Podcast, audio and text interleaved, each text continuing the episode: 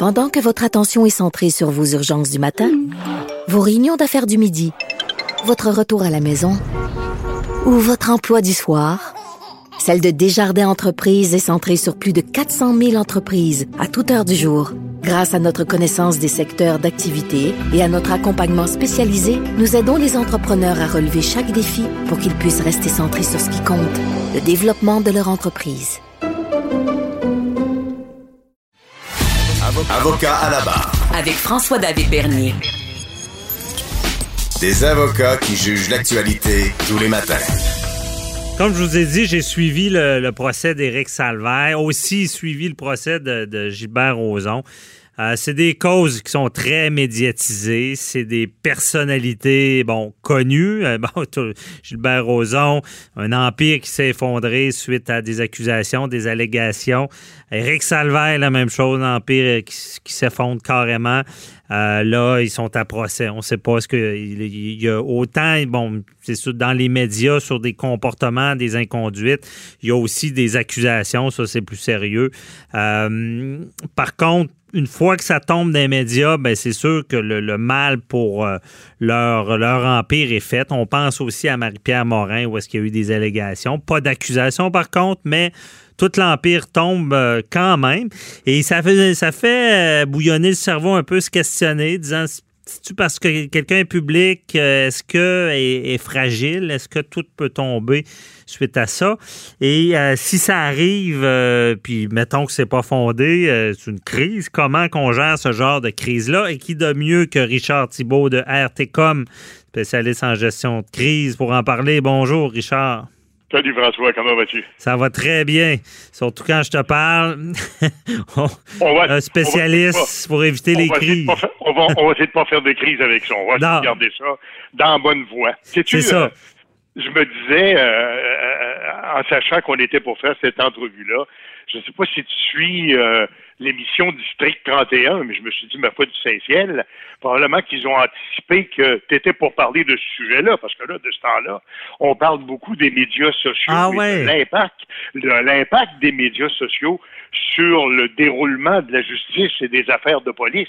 Et ah. je pense qu'on on en est un peu là, à l'heure actuelle, de réaliser que les médias sociaux, ben, ma foi, c'est, c'est, c'est, c'est un peu du grand n'importe quoi. Hein?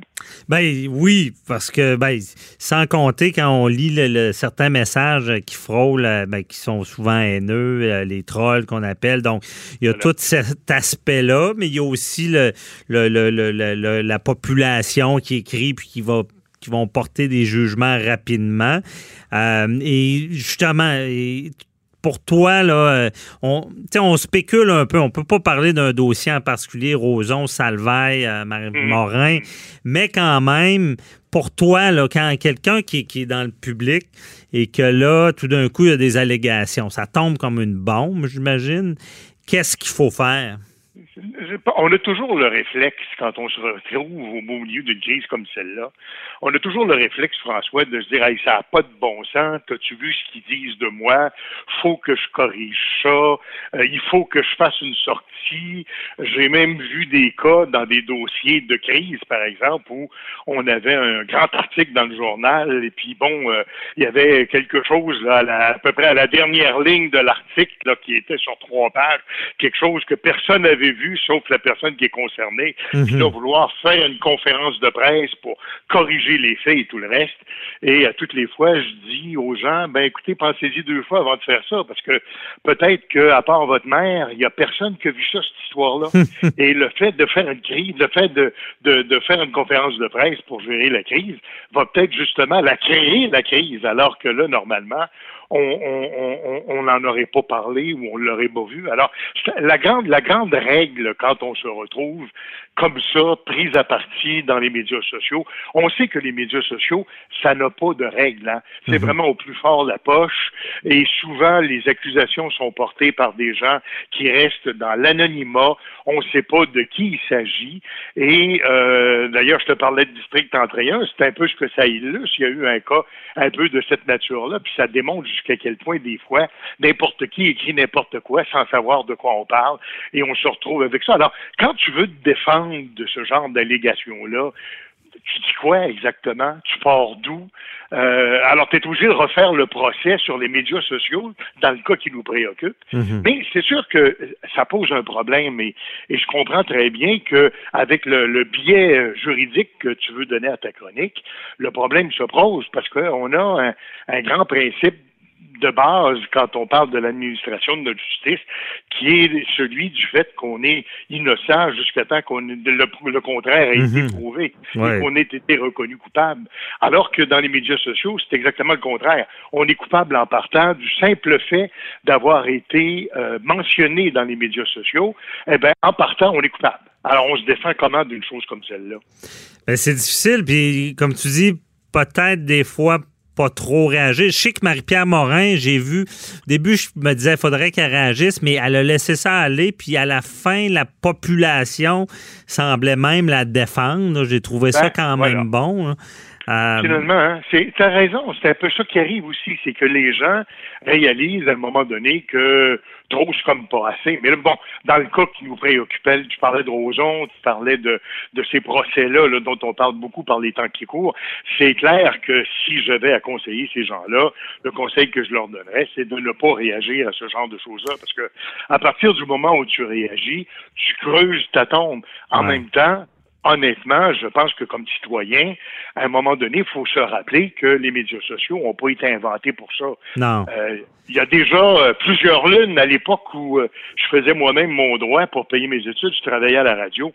Et je me rappelle que le directeur des programmes nous disait toujours pensez-y deux fois là, avant de dire n'importe quoi à la radio, parce que la radio, ce sont des ondes publiques. C'est un privilège que vous avez de parler au public et surtout euh, euh, euh, ne vous permettez pas de dire des choses qui ne seraient pas vraies ou qui ne seraient pas vérifiées parce que dans le fond, vous allez être seul pour vous défendre. Ouais. Alors qu'aujourd'hui, euh, avec les médias sociaux, n'importe qui, sous le couvert de l'anonymat, dans le fond de son sous-sol, peut écrire n'importe quoi sur n'importe qui, sans aucune politesse, sans aucune retenue, sans absolument rien. Ah non, c'est Alors ça. on, on, on, on- est vraiment en train de, re- en fait, de, si tu me permets, de retourner à, à une justice du Far West. là.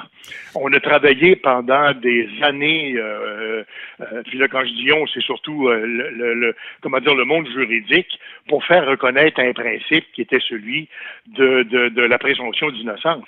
Et il est très clair qu'avec les médias sociaux, la présomption d'innocence n'existe pas parce que du fait que tu aies été là-dedans, eh ben, il y a des gens qui vont prendre pour acquis que c'est vrai. Et là, on va bâtir toute une théorie là-dessus. Et la présomption d'innocence, aujourd'hui, en prend vraiment pour son. Oui, effectivement.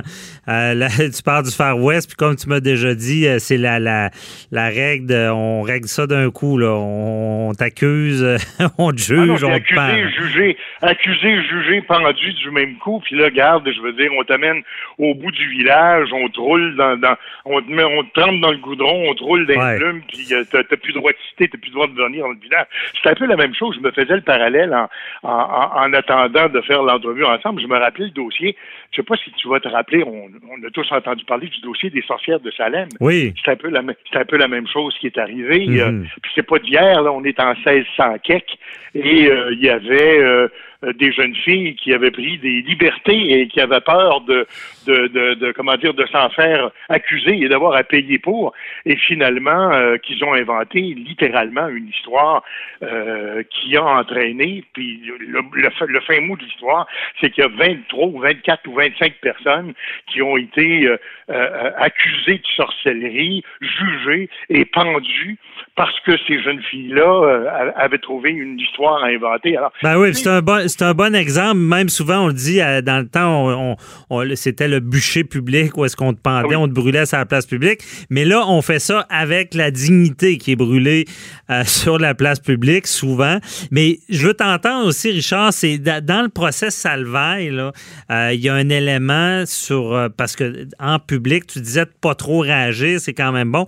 Dans la, la, cou- la couronne plaidait que hum, Éric Salvaille a fait un, un mea culpa sur le web, disant bon pour ceux que j'ai offensés, je m'excuse pour mes comportements déplacés. Et honnêtement, ça s'est retourné contre lui en cours, disant bon, vous dites que vous témoignez, vous dites que vous avez jamais euh, fait de, de comportement déplacé, mais vous l'avez écrit sur le web. C'est une bonne idée pour ces gens-là de, de s'excuser? euh, honnêtement, euh, c'est un couteau à deux tranchants. Je pense que tu l'illustres assez bien. Mhm. Euh, on cherche, on se cherche une tribune pour être capable de, comment dire, d'expliquer les choses. Euh, c'est un peu la même chose. Je reprends l'exemple que je te donnais en début d'entretien, alors que j'ai connu bien des, des, des, des, des, comment dire, des, des représentants ou des présidents d'organisations qui se retrouvaient du jour au lendemain pris à partie avec des infinis détails où on convoquait des conférences de presse pour redresser les torts et le reste, alors que personne n'avait vu ça. Alors, c'est un peu la même chose. C'est qu'à un moment donné, on se sent autorisé d'avoir à se justifier quelque part, mais en se justifiant, je pense qu'on contribue à, à, à, comment dire, à, créer notre tombe, à la creuser notre tombe, en fait, mm dans le fond.